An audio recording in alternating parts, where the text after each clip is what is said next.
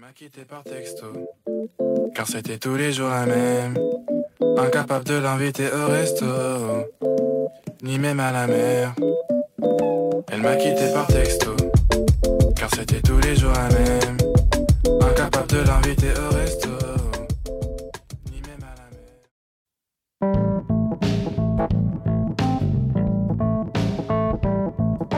Bom, gente, assim começa mais um episódio do Odisseia Cast e estou animadíssimo porque vamos falar de um filme de ninguém mais, ninguém menos que François Ozon. É o nosso primeiro filme do diretor aqui no Odisseia Cast e vamos falar de dentro da casa. Não estamos, respectivamente, dentro das nossas casas, mas, entre aspas, dentro da casa, o filme dentro da casa. No original, Dans la Mansion. Olha que incrível. É, o François Ozon, ele é, ele é, ele é classudo, né? Impressionante. Chique, chique demais. Acho que nós vamos falar muito disso, de classe, né? Esse filme tem uma classe absurda, não é mesmo, seu Guilherme? Com certeza, concordo plenamente. É um cara muito elegante. A gente vê até quando ele foi promover esse filme, ele meteu ali um, um- um terno, né? Com um lenço ali, uma coisa absurda, né? É um cara muito elegante. Um cara com esse nome, né? Não tem como não ser classudo, né? É, ele bota isso em caps lock, o sobrenome dele, né? Ozon. Você, tá lá escrito, dirigido por François Ozon, tudo em caps lock, Ozon. Eu gostei desse detalhe. Tem que Não, enfatizar começa, já aparece ali um filme de François Ozon, né? Então, acho que ele Ou gosta muito François Ozon, escrito por François Ozon, produzido por François Ozon. Começa assim, eu tô brincando, não é assim não. O cara é egocêntrico pra caraca, tá ligado? Não é isso não, François Ozon, querido. Mentira, eu também não conheço pessoalmente, não posso falar isso, né?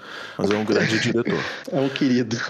É um querido. É... Bom, como é esperado, vamos para a sinopse, seu Guilherme? Mas já? Vamos, com certeza. Mas já, a gente tem que falar Olá, desse filme o o mais rápido possível. Ah, então é pra já, senhor. Seu pedido é uma ordem. Olá, cavalheiros, saudações ouvintes, um abraço pra todo mundo que está acompanhando o nosso amado Odisseia Cast.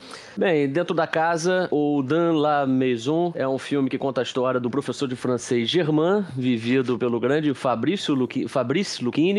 E num belo dia ele tá lá corrigindo as redações dele, tá criticando o vocabulário, a sintaxe do- dos alunos, até que ele se depara com a redação brilhantemente escrita. Se não é brilhantemente escrita, pelo menos em comparação com os demais alunos, é o autor demonstrando a grande desenvoltura com as palavras. E aí ele tá conversando com a esposa dele, que é vivida pela Christine Scott Thomas, uma atriz britânica muito prestigiada na indústria, muito respeitada. Talvez o filme que esteja mais fresco na memória com ela seja O Destino de uma Nação, que ela interpreta a esposa de ninguém menos que Winston Churchill, isso mesmo, aquele que foi vivido pelo Gary Oldman, pelo qual recebeu o Oscar de melhor ator. E aí ele, eles começam a, a ler essa redação do Claude, um texto muito bem escrito.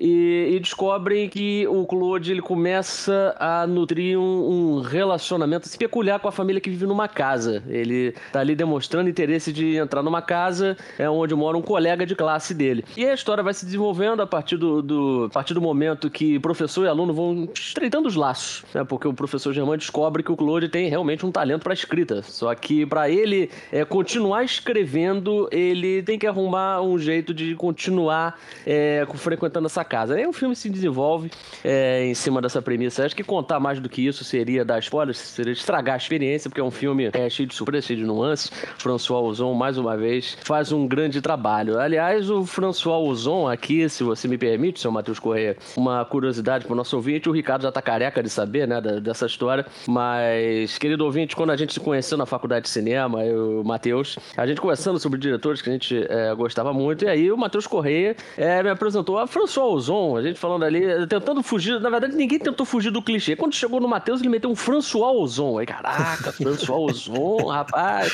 E aí, é, hoje eu já disse que ele é um grandíssimo miserável, porque ele já poderia ter me recomendado esse filme nessa época. Eu falei, pô, cara, porque é um grande filme, né? Então, se ele chegasse e falasse, oi, tudo bem, prazer, meu nome é Matheus, você, por favor, assista Dentro da Casa, é um grande filme do François Ozon. Pronto, acabou, cara, tá resolvido. Mas aí a gente ficou Você se só lembra do primeiro filme que eu te recomendei, do François Ozon? É, não, confesso que o primeiro filme eu não me lembro. Eu lembro que a gente, conversou, a gente conversou sobre alguns e tava pra estrear o filme Franz, né? E a gente chegou a Verdade. combinar de assistir, mas não conseguiu, né? Que é uma pena. Cara, muito, muito, muito boa essas histórias. É, todo mundo sabe que eu tenho uma memória merda, né? E é sempre bom ser relembrado de, de certas coisas. Você lembra que a gente estava conversando sobre é, os filmes que estavam passando lá no telão da faculdade, no intervalo da aula, e aí você estava comentando que você adorava High School Musical? Você lembra disso, né? Olha, o cara, Um o dos maiores cara, fãs. o, o cara sopra depois morde, né, cara? Não é nem ao contrário, antes fosse ao contrário. Falasse Pois primeiro é. High School Music e depois François Ozon. É, temos, eu- depois eu tenho que dar um contexto dessa história aí do High School Music, que tá muito Opa! a lá caralho. É, mas ainda bem que eu falei um François Ozon, não falei um Zack Snyder, né? 2016 ali, as coisas estavam um pouquinho obscuras. Graças a Deus não mandei um Zack Snyder, mandei um François Ozon. É, Era a origem da justiça, afinal de contas, né? Nossa origem na faculdade. Nossa, mas é. Olha, ouvinte, a gente poderia dedicar um episódio só contando essas fofocas, as origens das nossas piadas internas, porque olha, tem muita história, né, Matheus? A época de faculdade. Exatamente. Eu voltaria e, enfim. Enfim, né, gente? Eu já tava falando um negócio filosófico aqui, nostálgico. Mas, assim, tem muita filosofia dentro desse filme também. É uma coisa de Tem louco. bastante. Aliás, influências filosóficas. Uma coisa que, que acontece um dos primeiros diálogos, assim, o Germán tá entrando na escola e ele tá conversando, eu acho que eu não sei se é outro professor, é um coordenador, e o coordenador fala pra ele, não é hora de ser pessimista, Germán. Aí ele fala, pô, eu li o Schopenhauer o verão inteiro, cara. Eu anotei exatamente essas palavras, cara. Eu anotei exatamente esse diálogo. Já na primeira vez que o, que o François Ozon, ele utiliza de filósofos pra é, segurar o, o ritmo do filme dele, né? No Young and Beautiful, ele fala de Arthur Rimbaud, né? Que é um, foi um filósofo jovem demais, né? Um escritor, e vive, morreu jovem também, e o filme passa por muita essa mensagem. Mas citar Schopenhauer logo de primeira foi um, um soco na cara, né? Inclusive, bom dia, boa tarde, boa noite, ouvintes. Até esqueci de, de cumprimentar vocês. Pecado. Aliás, é, é engraçado, eu acho que eu tendo a achar que essas pequenas referências é, não, não são é, meras referências, sabe? Não, Porque claro que não. ali, aquele professor, você vê que ele não tá contente, né? É, o filme já começa, ele já numa reunião, e tá ali o diretor da escola trazendo é, ideias novas para aquela escola, como se fosse revolucionar a vida dos alunos, né? Não, porque regras Inclusive, tal. dá até uma introdução que você espera, pô, agora ele vai falar uma puta da ideia. E a ideia dele é todo mundo se vestir igual, né? Todo mundo utilizar o uniforme. Ah, a justificativa é ótima também, né? Que ele fala que é, são, é, são estudantes muito heterogêneos e é uma forma de padronizar isso. Ele não usa o termo padrão, mas só o fato de querer padronizar isso aí já diz muito de como que age essa escola, né? qual é o, o código dessa escola. Sim, e aí a câmera tem um close ali do Germán, tipo, meu Deus, né? O que que, que, que, que tá Já acontecendo aqui? começou mal a reunião. Exatamente. Então é um professor que eu acho que é, desde o do início você percebe que ele é um cara que tá descontente. E é aquela coisa que é desgostoso e mais pra frente do filme você percebe que, aliás, nem tão mais pra frente, né? Você, o Guilherme comentou é, quando ele tava falando da sinopse é, que o professor é, tá ali corrigindo as redações, ele tá reclamando de todos os alunos, falando, nossa, esses caras são uns imbecis, eu mando eles falarem sobre o fim de semana deles, olha que eles falam, ah, comi uma pizza, vi uma TV, fui dormir, sabe? Domingo não fez nada. É, eu gosto de sábado, sabe? Um negócio assim, ele descontente, fala, cara, não é possível, né? Então, é, é- é um cara que tá descontente da profissão dele, talvez não era aquilo que ele gostaria de fazer na, na vida dele.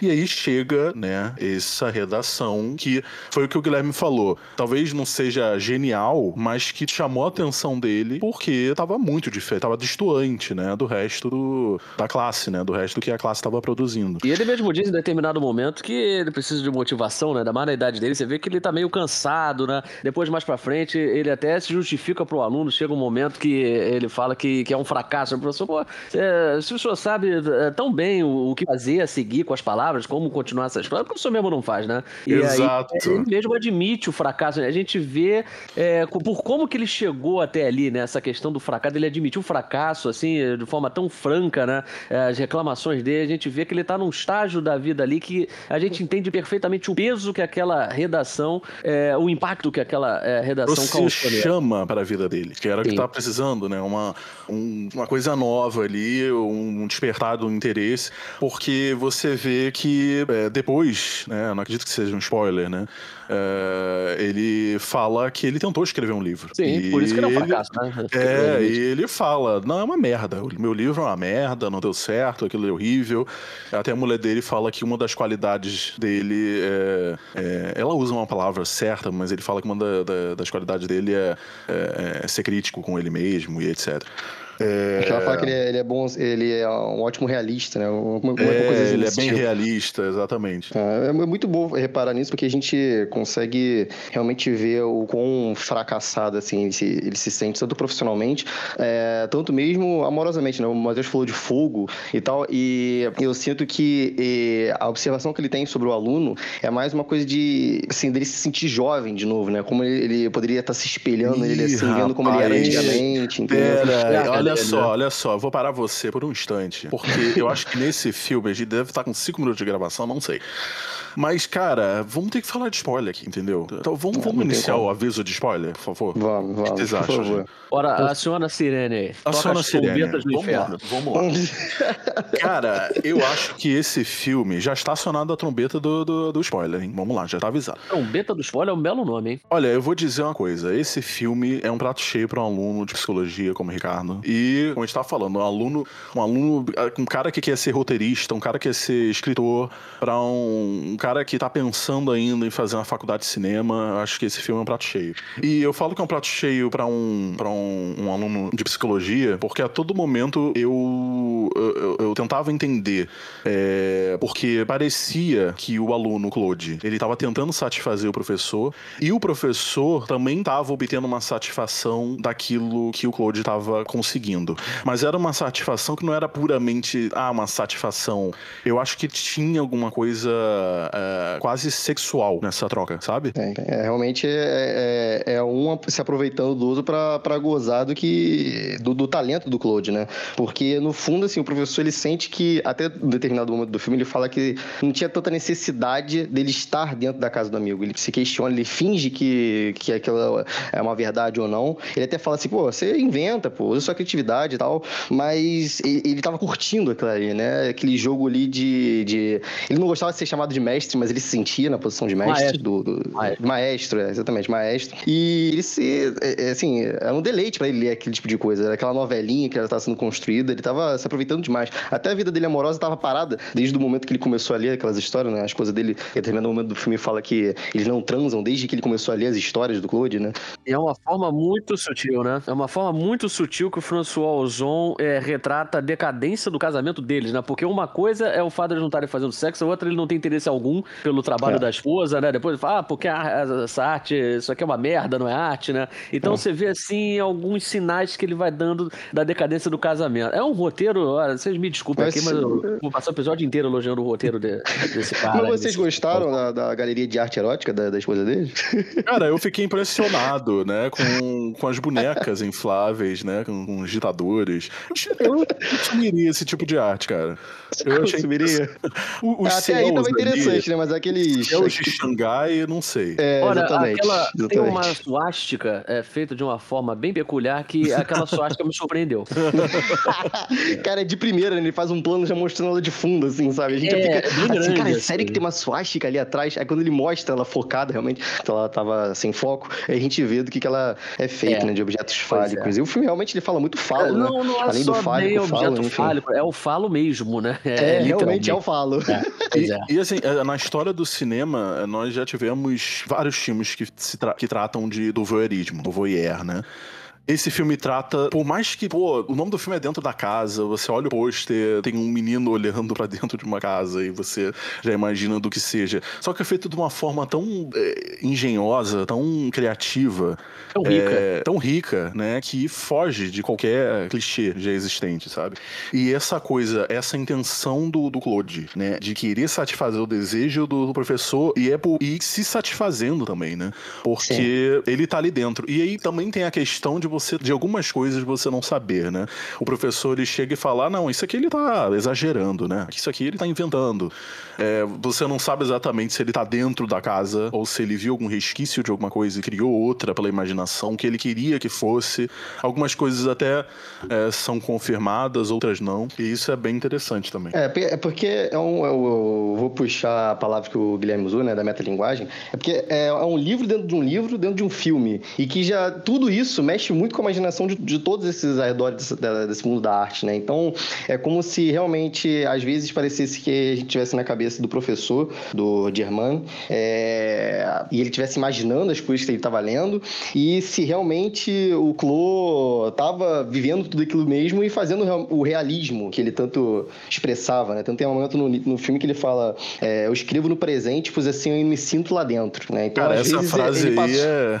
Porra, é total, né, cara? Exatamente. Às vezes ele passou, ficou, tipo, não sei, uns três, quatro fins de semana e de resto ele só ficou escrevendo sobre detalhes e coisas do tipo. Assim não como é o dom da escrita voyeur, né? que ele tem, né? Sim. Não sim. é só a questão voyeur, tem outras coisas ali que permeiam a mente desse, desse jovem que foi, cara, ele foi muito bem escalado pelo François porque ele tem um olhar assim, uma coisa meio enigmática, meio sacana, sim. que é. eu falo, cara, esse, esse garoto é um psicopata, ele tá querendo alguma coisa ali, esse cara não é normal. E ele tem um sorrisinho ali, cara, é, é incrível. E no final, e no final não. É, aos poucos você vai percebendo que o Claude, que falta algo no Claude, né? Que ele tá tentando substituir. Claro, todo mundo, todos, todos nós temos nossos falos, né? E, bom, é... Frase. que frase, né? É. bom, vamos partir já para as conclusões. É, Nossa, teve uma... tem tanto falar, por favor, não. Pois não, é. Vamos fazer um pois episódio é. de 5 horas desse filme. É, tem um diálogo que bastante na mente desse filme. Ele tá o, o Germán tá conversando com a mulher e a mulher pergunta assim: como é que é ele na sala, né? Como é que é o Claude na sala? Aí ele fala: normal, ele só senta lá atrás. Aí a mulher fala: ah, igual você, igual você fazia, né? Uhum. E aí ele fala: não, o melhor lugar. Você observa todo mundo, mas ninguém te vê. Exatamente. Caralho. A síntese perfeita. Cara, é... o que eu faz me lembrar do título do livro, né, da adaptação, que é, é o Tico de la Última Fila. E, realmente é o menino que senta lá no fundo da sala. E faz sentido, total sentido para quem é, é, se satisfaz, né, assim, e projeta seu prazer no, no voyeur, né, se, se, se colocar numa posição de, de, de visão, assim, de farol, sabe? Você consegue botar a luz em tudo, consegue observar tudo e a todos e tirar algum proveito disso, né? O próprio professor instiga demais ele a fazer isso. E esse diálogo também já expõe é, uma realidade, né? O professor compartilha, né, desse, dessa sensação. Se já não estava claro, isso deixou mais claro ainda, né? Sim. Talvez o professor é, quisesse estar dentro dessa casa também. E depois de um certo momento é, do filme, o filme brinca com isso, né? E você vê o professor ali dentro da casa Uhum, também. Exatamente. Que é, que é, que é bem... A própria forma é como a gente acompanha os personagens, né? O Ricardo citou o, o professor, o Germán, dentro da casa, né? Participando, afinal de contas, é, a gente está vendo a história sendo narrada, a história sendo concebida, mas é tudo em tempo real. Tanto é que tem várias versões, tem mais de uma versão é, da história. A gente vê o Claude em determinado momento, a gente acompanha uma cena completinha sendo narrada. Aliás, é, é uma forma. É difícil imaginar uma forma mais orgânica é, de incorporar a narração como essa encontrada pelo, pelo François Ozon. E aí a gente vê uma cena completa sendo narrada para depois o professor criticar o que foi concebido, o que foi escrito pelo Claude, aí o Claude depois entrega outra, outra versão da história e aí a, a congela, né, tudo, e a gente retoma assim de um, um jeito diferente. É, é, um roteiro muito, muito engenhoso. E olha, o, essa coisa de você ver ali sendo narrado e, e o Claude participando, e depois, num certo momento, o Germán participando, a mulher do Germán também participa, né? É um.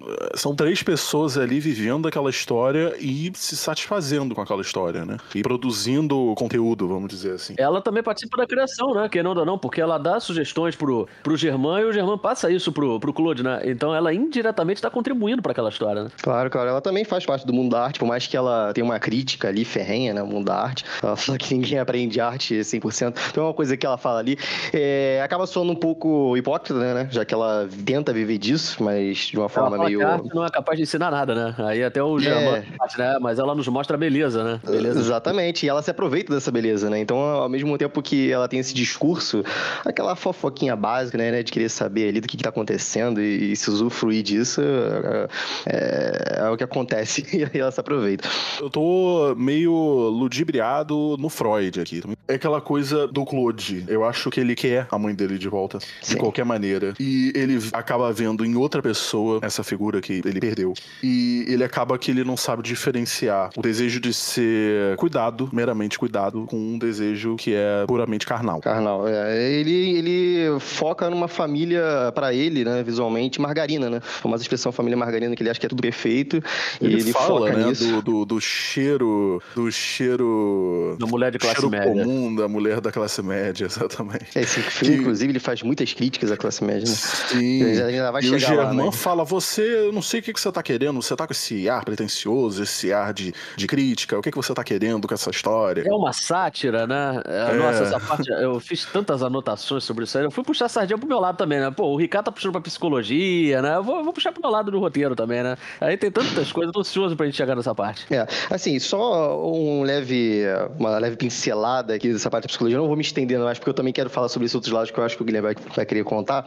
É, essa questão da, da mãe ausente, pai desempregado, né? Tem uma.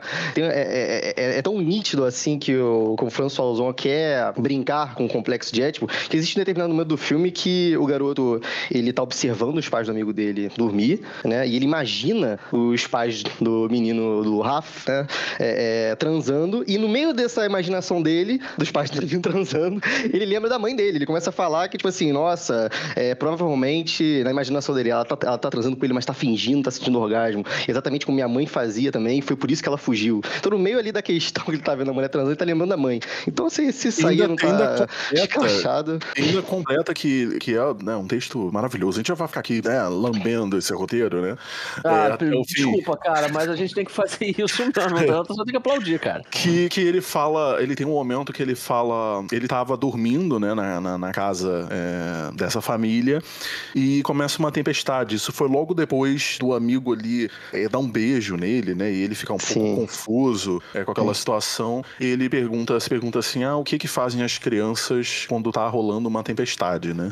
E aí, aí que ele vai no quarto e imagina, é, dormir com os né? pais, exatamente. Vê- E depois de imaginar os caras transando, ele se imagina deitado dormindo com eles, que é sensacional. Exatamente. E uma coisa, antes do Guilherme falar de roteiro, né? Que eu acho que isso é uma, um acerto total do roteiro. Que é o filme demora muito para mostrar com imagens a realidade do, do Claude. Exatamente. Demora muito. Só que você já sabe, você já imagina aquilo. O- Quando aparece, né, visualmente a, a- o que que acontece na vida do Claude, é, você já tem 90% montado na tua mente, que aquilo foi natural, sabe? É mais ou menos a relação que o leitor tem com o livro, né? Que é, fica imaginando, aí de repente você encontra. Até a, a esposa do Germán, né? Que eu esqueci o nome dela, só lembro do nome da atriz, Christine Scott Thomas, quando ela se depara com os personagens, com os Incrível pais do garoto. fala, Pô, eu, ima- eu imaginava eles diferentes. Então ele joga com essa questão é, do leitor, né? Então isso aí é, são várias camadas de linguagem que o Ozon vai trabalhando no roteiro. Eu até te cortei, né? Me desculpa, porque eu realmente tô ansioso pra falar do roteiro.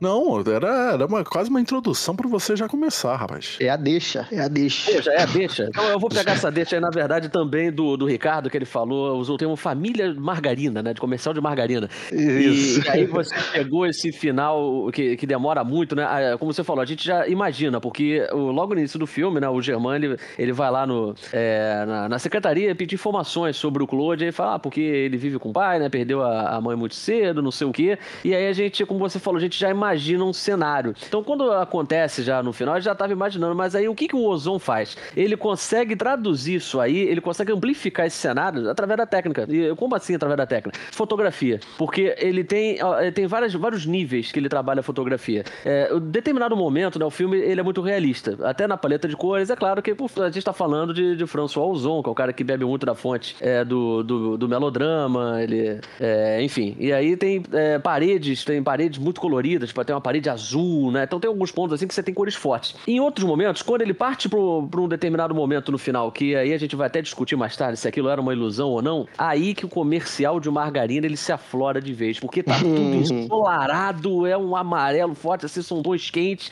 que é uma coisa absurda. E isso É. aí é um contraste enorme, porque quando ah, vai eh, retratar a realidade dele, como ele vive com o pai, é exatamente o oposto. É a fotografia com tons frios, sem vida, é, quase desaturado. É, a própria montagem muda a cadência, são planos mais longos Então, eu, e eu tô imaginando aqui também, porque vocês fizeram a deixa pra falar do roteiro, eu tô passando pra fotografia. Então, eu vou. vou, vou já tá quase falando do final, né, senhor? É, já tô né? dando uma de Ricardo Carvalho. Aliás, puxando pro meu lado, eu acho que a montagem nesse filme é essencial. É peça essencial. preponderante pro sucesso desse filme. Com certeza. É, tem outro momento, agora continuando na seara do roteiro, né, que, que eu prometi, já tava mudando pra fotografia, mas é, o, é interessante como o professor, ele comenta, eu não vou dizer que ele condena, mas ele comenta algumas coisas, ele aponta algumas características do estilo de escrita é, do Claude. Isso é que a gente já comentou. Pô, mas o que, que você tá escrevendo? É uma paródia? É uma sátira? O que, que você quer com isso? E aí ele, é, ele até comenta assim, pô, você tem que fazer igual o Flaubert, né? Que, aliás, coincidência ou não, é, Gustave Flaubert é o nome da, da escola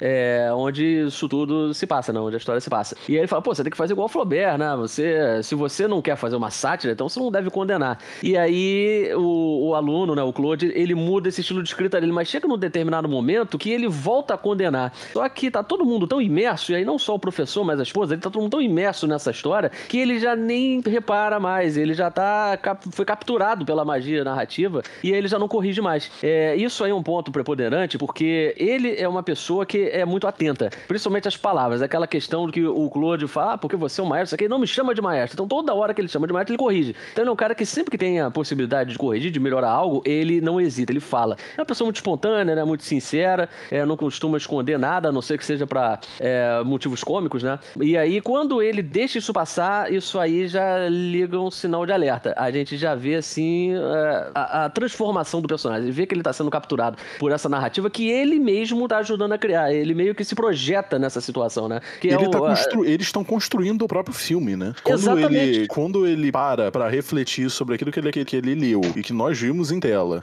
ele tá criticando é, o, o, o, próprio roteiro, né, do filme. E tá Exatamente. construindo ali, junto com, com o filme, né, a, toda a história, né? Pô, muito obrigado pela... De... Olha, a gente tá aqui, é, sincronia mental, cara, incrível, porque minha próxima anota... anotação aqui é justamente metalinguagem. Como o filme trabalha nessa questão da metalinguagem, e tem vários momentos que o professor, ele tá dando, literalmente, literalmente, está dando aula de, de narrativa, de conflito, de escrita criativa, e ele tá lá falando, ah, porque você tem que imaginar o que, que vai acontecer a seguir. Você tem que ver, é, pegar a trajetória do personagem, a motivação dele e colocar é, empecilhos, né, obstáculos nisso aí. E conforme ele vai ensinando, dando essa dica, não é só o aluno, Claude, que tá aprendendo, e aí ele até fala bravo, é um dos momentos que ele fala maestro e é repreendido, uhum. mas o próprio filme, o François Ozon, ele toma nota disso aí, ele coloca isso na narrativa, são momentos em que vão surgindo conflitos. E é muito uhum. bacana Até você não vai isso. aprendendo, né, cara? Tá, liter, tá literalmente desenhando para você, realmente, né, no e quadro, tá impre... Olha, é uma coisa tão louca, Ricardo, porque ele tá ensinando aquilo ali, é, a gente tá aprendendo o conceito e ao mesmo tempo está vendo na prática, porque tá empregando logo em seguida. Ele termina de ensinar, é, é uma coisa muito. O ouvinte, é, me perdoe aqui, porque realmente é uma enlouquecida que tem que dar aqui com o filme.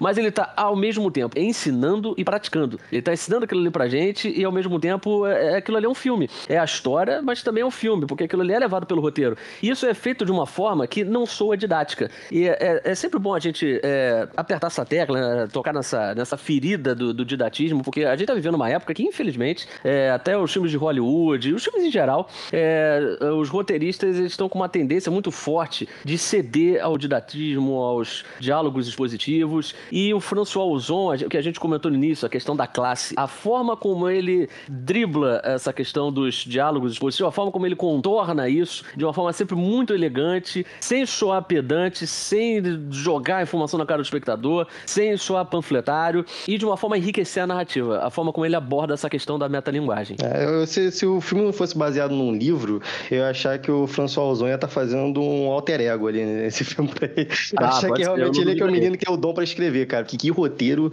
incrível, cara. Maravilhoso. Eu queria que ele fosse meu professor, cara. Eu fiz a, a pós-graduação em roteiro, né? Eu queria muito que ele fosse meu professor, cara. E o próprio Woody, ele parece um aluno de, de roteiro, porque ele termina a, as redações dele sempre com o, o artifício de roteiro que ele chama de cliffhanger, né? Que é aquela deixa, né? Escancara, deixa pra continuação. E, e ele continua, que é o cliffhanger. E aí ele vai prendendo a nossa atenção e também a do, a do professor, né? É, um, é uma coisa linda, cara. Eu tô assim, embaixo bacado até agora, é, com esse filme maravilhoso que a gente viu e, o, e os conflitos. Chegou na a parte. Mas antes de falar do conflito, eu queria mencionar aqui uma cena, porque que é, o Germán e a esposa estão indo ao cinema. Parece que eles. Ah, olha, não acredito Ah, eu isso. tenho isso sabia. anotado também. Eu também. eu sou obrigado a falar disso. É um, filme, lá. é um filme do Woody Allen? É um Oh, filme do Woody Allen, é é. simplesmente match point. Ele tá na fila pra O assistir match filme point. não, de Alien. É, um, Ele é, é, é uma referência assim tão escancarada, porque o Match Point é um filme, é, o, o- esse aí dentro da casa é um filme de 2012, né? 2011, 2012. É, eu não sei quando é que ele estreou aqui no Brasil, mas foi ou 2011 ou 2012. O Match Point é um filme de 2006. Então, é, e o François Ozon bota eles conversando do lado de um pôster imenso. São dois pôsteres, um ao lado do outro. Então não tem erro. Sim. Então a referência a Match Point tá ali pra ser vista mesmo. É, e o próprio filme do, do Woody Allen, né, o Match Point,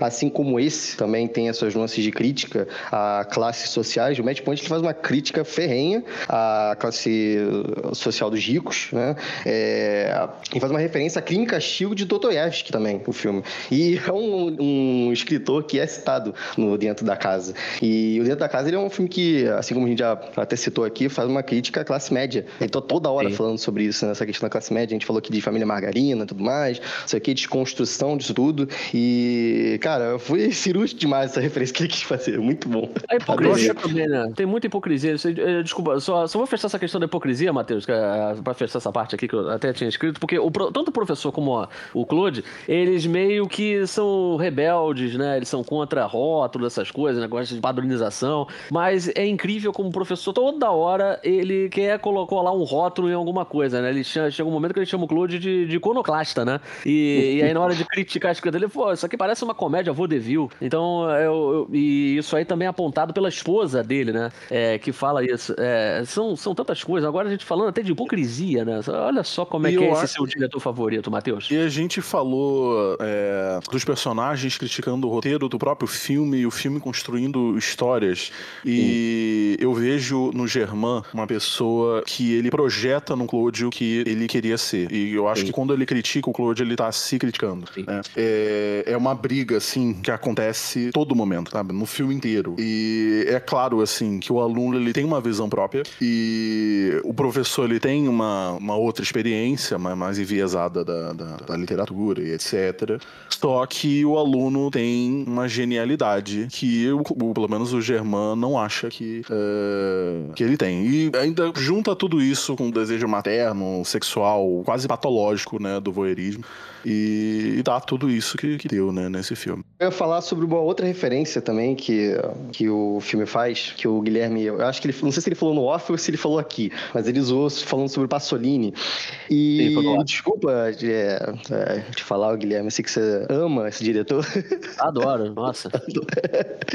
É, mas o filme, ele, pelo menos pra mim, ele faz uma referência também ao Teorema do Pasolini, né? Ah, que é com um que, sim. pô, é, é, Passo- eu- esse filme do Pasolini, ele também faz uma crítica à classe média de, de ricos, né? É, que chega um estranho na casa lá do... A do- classe, de a elite, família. no caso, né? Isso, exatamente. E, enfim, faz atos carnais pra todo mundo e deixa todo mundo tendo crises existenciais, mostrando o void do capitalismo e como ele é corrosivo e tudo mais. E o menino, ele faz exatamente isso com a família do, do, do garoto, né? Ele chega lá pra... Não só com a do garoto, né? É, também com o professor, exatamente. Ele acaba com a cabeça de todo mundo, deixa todo mundo, assim, é, numa crise existencial fodida, né? É bizarro. Ah, tem um certo momento que, que o Germain acha que o Claude transou com a mulher dele, né? Sim, exatamente, exatamente. É, é né? É, Acho e aí- aí gera um debate. E aí gera um debate se aconteceu isso mesmo ou não. Eu acho assim, é, tem um certo momento do filme, pelo menos, que, que rola uma interação entre o Claude e a mãe do amigo dele, que não me parece imaginação. Parece algo ah, que aconteceu, sabe? Eu acho que tá num formato ali, tá no formato de narrativa de que acho que não cabe muita interpretação. Acho que aconteceu. Assim, se rolou aquela cena do beijo caloroso, aí não, aí não sei. Acho que gera realmente debate. Agora, tem uma cena que eles se encontram ali no jardim, que ela tá próxima de se mudar, que me Hum, e aquilo ali eu acho pra mim é uma certeza.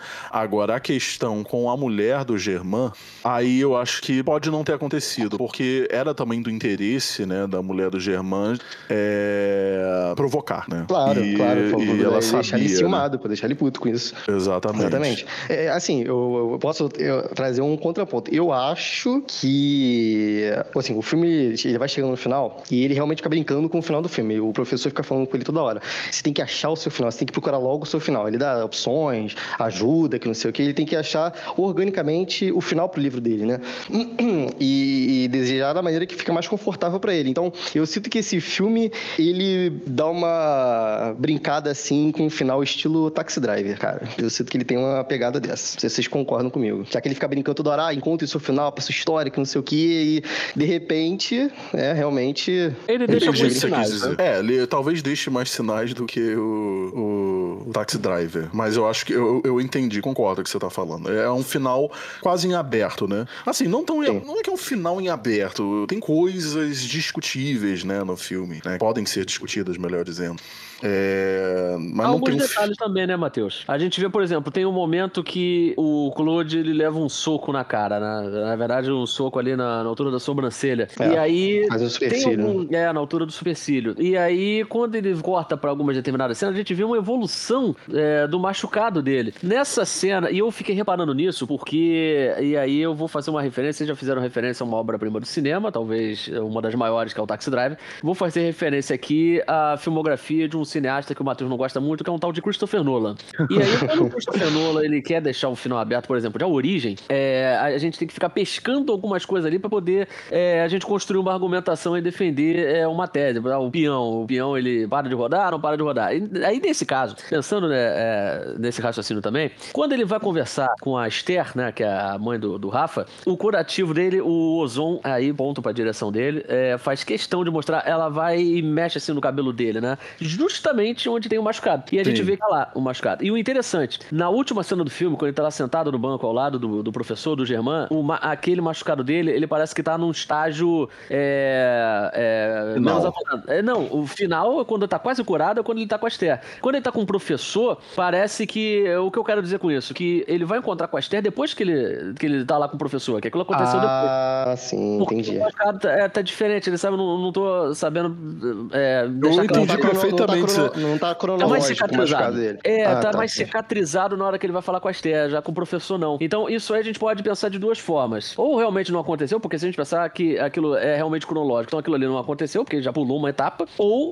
é, é realmente. Ele procurou- ele achou o final de dele, né? Ele, é, é, ele tá ali com o professor, mas ele depois vai encontrar com a Esther. E ali pode ser o final do filme, de fato, né? Eu acho que, é, como o Matheus gosta de dizer, tem pano pra manga, né? A gente pode discutir. E outra coisa, né, é, é, fazendo até uma pergunta a vocês. Eu acho que essa coisa do. não Precisa ser voyeur, né, adepto ao voyeurismo, nada disso, mas essa coisa de você.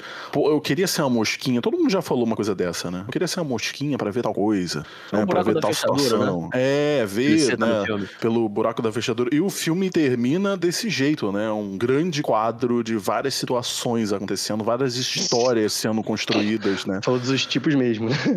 É, tem, tem até arma ali, gente se matando, eu, é, né? eu não chego a pensar assim mais no voeirinho, eu, eu penso assim mais é, como uma ode à, à nossa paixão por histórias, né? Claro. É porque Não, eu não o- falo do filme, não. Fiz uma, eu fiz uma pergunta pessoal no, é, no sentido do que o, o, o Claude e o Germain é, é, sentem, de certa forma, né? Essa Ah. necessidade de querer, de desejar estar dentro dessas casas para ter novas histórias e construir novas histórias, e etc. Uma característica essencial ao escritor é ser um bom observador também, né? Então, e aí faz agora. Eu acho que é o desejo de todo do escritor, né? Se você É, colocar no lugar um- de todas as histórias. E aí, a partir do momento que é uma, é uma ode ao nosso fascínio por histórias, né? Eles estão ali observando, estão imaginando, são escritores, afinal de contas, né? Eles acabam se complementando. A gente já falou aqui várias vezes que o professor, ele se enxerga no, no aluno, né? E o aluno, ele mesmo admite que o Claude, ele tem mais talento do que o professor. O professor, ele vê aquele talento bruto e ele quer lapidar para que não tenha, talvez, o mesmo fim que ele teve, né? Porque tem aquela massa que a gente fala que, pô, quem... é, as pessoas que geralmente fracassam na profissão ter-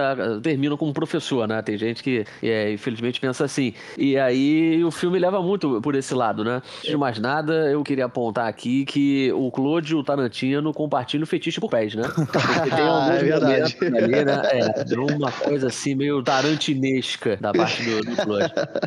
Eu queria abordar essa questão é, da direção do Ozon, que eu acho uma coisa sensacional, como ele retrata a forma como o Claude e o Germain vão se aproximando ao longo da história. E como eles vão alternando, assim, a, a hierarquia dramática, digamos assim, entre os dois. né? Então, tem um determinado momento que o Claude tá superior a ele, são raros os momentos que isso acontece, e tem momentos em que o, o Germain é, se vê é, num, num patamar acima do, do Claude. E aí, é, tem alguns planos que eu tinha separado aqui até nas anotações, que eles começam bem distantes. Afinal de contas, está falando de um, de um aluno que senta lá no fundo da sala e o professor. Tem uma distância enorme entre os dois. E aí o Ozon ele vai aproximando aos poucos até chegar um plano em que tá um de frente pro outro é, numa mesa mesmo, né? Que ele tá ensinando, tirando dúvidas. É, e, e aí depois vai gerando outro distanciamento. E o filme termina é, quando eles estão se encontrando na sala de aula, porque geralmente é, o professor Germán ele dispensa a turma, e aí ele fala, não, Claude, você fica. E eles conversam. E, geralmente é uma conversa normal, um de frente pro outro, uma distância mínima.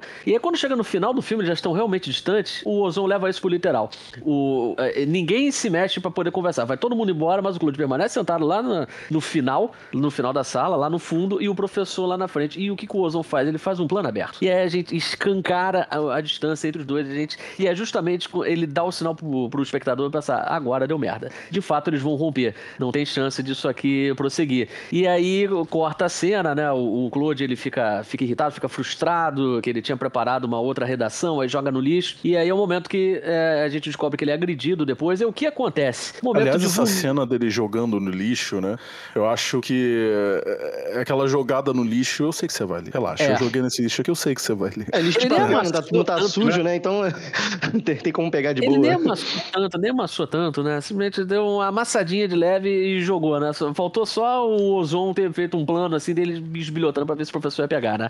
Mas aí na, na cena seguinte a gente vê ele numa posição de vulnerabilidade. E aí não é simplesmente uma posição de vulnerabilidade que você, é, seria muito fácil você chegar e fazer, mas aí o Ozon ele capricha nessa situação porque bota o professor de pé, olhando de cima pra baixo e o aluno no chão, né? O Claude no chão, tô toda hora falando aluno, né? É, se a gente vê o Claude no chão já machucado e aí você vê que inverteu mesmo o posicionamento. Não há mais aquela equiparação, que apesar de ter uma distância entre os dois, é, a gente vê que os dois estavam mais ou menos ali pé de igualdade, porque afinal de contas estavam trabalhando juntos, construindo essa história. E no final, não. No final, o garoto já tá ali em posição de vulnerabilidade, ao passo que quando ele resolve, quando ele fala assim, pô, agora eu preciso encontrar um final pro meu professor, né? E aí você Sim. vê ele já imponente, aí o Ozon já angula a câmera, já bota ele grandão, né, ali. E ele não tem. E ele não tem. é, nada para ele. Nada para o Claude, né? De Nada. fazer esse final. De, de, de nenhum dos dois é, núcleos, né? Inclusive, essa questão da, da posição de vul- vulnerabilidade que o Claude ficou depois de ter levado um soco, né? E a reação do amigo dele me, me, me, me gerou uma dúvida, assim, sabe? Porque quando o amigo dele beija ele naquela situação, foi, no, foi quase no mesmo momento que o Germán fala que ele precisa criar um conflito, né? Sim.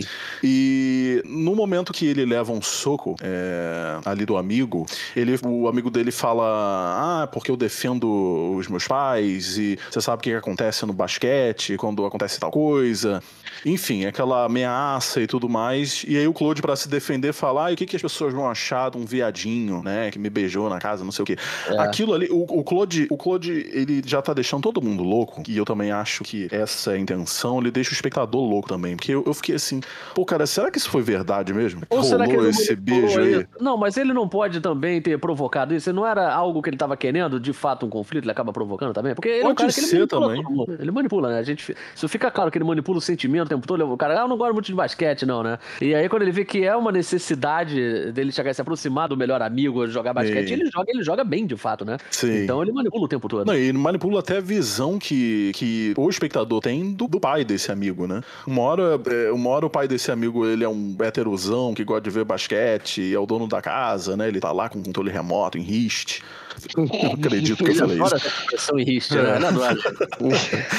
E em outro momento, não. Ele é um cara mais contido, né? E não sei o que. Ele vai tá ali Até mesmo montando a história. sentimental, né? É, sentimental. E, e taca fogo no, no- carro do chefe. Tem muito essa coisa da masculinidade, né, cara? O Ozon, ele não, não se furta de, de abordar isso, né? E até relaciona o pai, o Rafa pai, com o Rafa filho, né? Porque os dois têm essa coisa, de, ah, porque eu queria estar queimando o carro, não sei o quê. A gente vê o pai num momento de frustração ali, ele fala exatamente a mesma coisa que o garoto, né?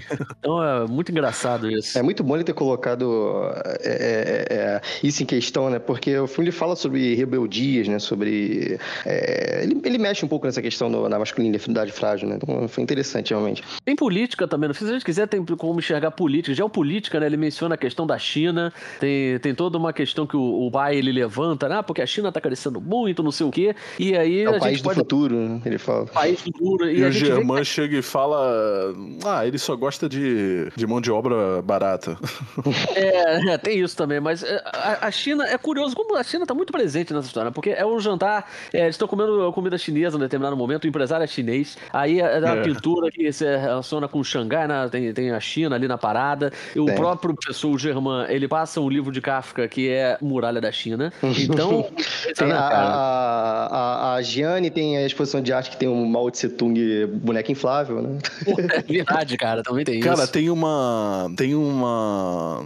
A gente tava falando de, de crítica, né, à classe média, e tem uma sequência ali de diálogos que, que o Claude fala. Aliás, eu não sei se é uma, uma um diálogo entre a, a mulher do Germain e o Germain, né, que eles estão lendo a história ali e falam: ah, essa, essa, essa sequência aqui dessa história é muito esquisita. Essa mulher é, olhando aqueles quadros, né? Que até esqueci o nome dos quadros. É um. E Oi? Aquarela, são aquarelas, né? Do, do Sim, e, e, são. E são. É uma arte é, alemã, né? Sim. Fala, essa mulher não deve saber nem o que ela tá vendo, né? Ela sabe alemão, por acaso, e o Claude depois confirma isso, né? Ela nem sabe o que, que ela tava, o que, que ela é. tava vendo. Eu até escrevi, cada um...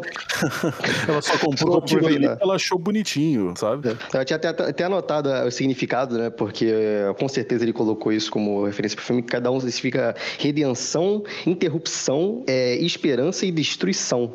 Tem tudo, tudo de pouco, tem tudo de um pouco Verdade. nesse filme. Mas a estrutura do filme, se a gente pensasse a grosso modo, né? Agora, eu tinha dito é, no começo que a montagem era uma peça preponderante pro sucesso desse filme. Ah, com toda certeza. Eu separei aqui algumas coisas para falar sobre a montagem. E a primeira é um racó estupendo, espetacular que é feito, que logo no início do filme o Claude ele abre um livro e aí corta para Kristen Scott Thomas, né, é, que interpreta a esposa dele, é, abrindo uma revista é, direto doméstico, né, que na verdade é uma revista de arte contemporânea que depois ele critica muito, né, que mostra ali um ventilador, um relógio com o número 13, né, é, estranho, e aí mostra também o distanciamento dos dois, né? A forma como, é, como eles pensam. Um racó que é, não basta. Aí você vê a beleza é, do filme, né? Não é só um racó pelo racó. Ele não tá ali assim, ah, porque é legal, é uma transição é, interessante. Não, isso aí ele contribui pro filme, ele traz um significado, ele enriquece a narrativa, né? Até o, até o final mesmo, né? É, a nuance de trocar de aspecto, né? Ficar é, fechadinho ali naquelas várias janelas de vidas. Como se estivesse fechando as cortinas, né? Do, do Exatamente, teatro, né? depois fechando tudo, né? Tem Aquelas... um outro plano dele escrevendo redação também, né? Enquanto o garoto tá escrevendo redação, a câmera vai passeando assim, e aí de repente já tá o professor lendo que ele acabou de escrever no sofá, né? No mesmo plano. Pô, é incrível. É, falando em planos, tem um. É, eu percebi, não sei se vocês perceberam isso também, mas a maioria das mulheres no filme, ele aproveita de pequenos espelhos que tem assim ao, ao fundo para deixar só elas se enquadradas naquele espelho. Sim, aquilo, isso é, é muito sensacional. É um detalhe de fotografia muito. Impressionante. E a gente não pode deixar de falar também que é, no momento que ele chega às vias de fato, e aí um termo jurídico para relembrar meus tempos aí distante do direito, né? Mas você não momento... tem só cinco períodos, né? não, não tem. Na verdade, eu tenho dois a mais, né? Eu tenho sete. ah, então, então Vou levar você pra, pra, pra, discutir uns assuntos aí com a minha família. É, né? É. Eu, eu tô sabendo mais ou menos, né? Mas, mas enfim, é, tem um momento ali que o Germán e a esposa dele entram num conflito ali, que tem uma explosão de raiva que ele acha que ela dormiu com o garoto, né? Teve relações com, com o Claude. E aí, ela, pra escapar dele, ela agride ele com um livro. E, senhores, vocês lembram qual era o livro? É uma pergunta de prova. Cara, é... eu ia anotar, eu não anotei. Filho da eu mãe, anotei, cara. cara. Eu anotei. É, porque tem um close close ali, muito, né? E a legenda oficial faz questão de traduzir o nome daquele Exatamente. livro. E tem, um, tem uma luz, Qual né? nome, senhor? Por favor, é. diga. Viagem ao fim no... da noite. Viagem ah, ao fim da noite é do Louis Ferdinand Céline, ou Céline, aí perdoe meu francês, realmente é, é terrível. Mas, e aí se a gente é, pensar um pouco na, na, própria trama do filme, da, do romance, né, do, do, livro, que é um livro que fala de niilismos, é, tem, é uma sátira, né, uma paródia. E aí fala de misantropia, é, é, tem o personagem, o protagonista ele é contra as instituições, é um personagem rebelde, né? E é uma coisa que é, enriquece é, o simbolismo dele tá sendo agredido é, justamente por esse livro. Vou dar minha última cartada aqui, que esse filme, o personagem, o Claude me lembrou um pouco, não sei se vocês assistiram, o Talentoso Replay. Vocês já viram? Nossa, Matheus ama esse filme. Eu amo esse filme. Eu adoro esse filme, me lembrou um pouquinho. E tem essa coisa, né, do psicopata uh, quase romântico, aquele cara cara que é o psicopata nato, né? Que ele sabe envolver as pessoas e mudar a história das pessoas, né? Tem aquela coisa sexual, né? Uma coisa meio reprimida, né? Sim. É o grande Matt Damon, né? Grande Matt Damon. Filme Novíssimo. do saudoso Anthony Minghella, né? Vencedor do Oscar por... é, como é que é? O E também Jardim- veio de um livro, né? Talentoso Mr. Ray. veio de um livro. Teve continuação, né? Com John Malkovich. É, mas aí eu, eu me recuso. Esse, esse, esse, O filme que eu tava lembrando o nome é O Paciente Inglês, com o Ralph Fiennes, inclusive. E com a própria. Kristen Scott Thomas, né? Olha só. Tá, tá em todas ela. E, senhor Matheus, o senhor como torcedor do Tottenham Hotspur, você, ah, o que, que o senhor achou dele estarem comentando sobre basquete só pelo fato de ter um oriental no time que na verdade é coreano, o pai tava lá chamando o cara de chinês, né? falando, acha, sabe tudo sobre a China, passou uma semana na China, acha que sabe tudo. É, O cara ficou 10 dias só e acho que sabe tudo. pois é. Inclusive, vamos, vamos torcer aí pro som, né? Pra ele ter uma, uma temporada boa, porque tá complicado. Tá complicado. Ele merece, ele joga muita bola, né, cara? Acho Joga que muito. o Son se dando bem, o Tottenham vai se dar muito bem também. Exatamente. Aquela duplinha Kane e Som. Ih, mas o Kane tá pra sair, hein? Será que, será que vai pro Real Madrid? Ih, meu Deus do céu. Que- mesa redonda agora. Por isso, aqui. que ontem o, agora. por isso que ontem o Christian tava meio triste. Eu não tava sabendo dessa história, não. Que o Kane É, tava o Real. Madrid vai fazer uma proposta, assim, bem voluptuosa pelo Kane, quase obscena. Bom, eu espero que o Real Madrid pegue o Mbappé, que o PSG tá, tá falando aí que vai. Então, né, ouvinte, o cinema aí, né? É, isso aqui eu vou ter que Solzão, né? cortar tudo que não tem nada a ver. Não, eu pensei que você fosse colocar isso no final, cara. Eu, pensei que você fosse botar, botar no final do lado e falar de futebol, coisa aleatória, né?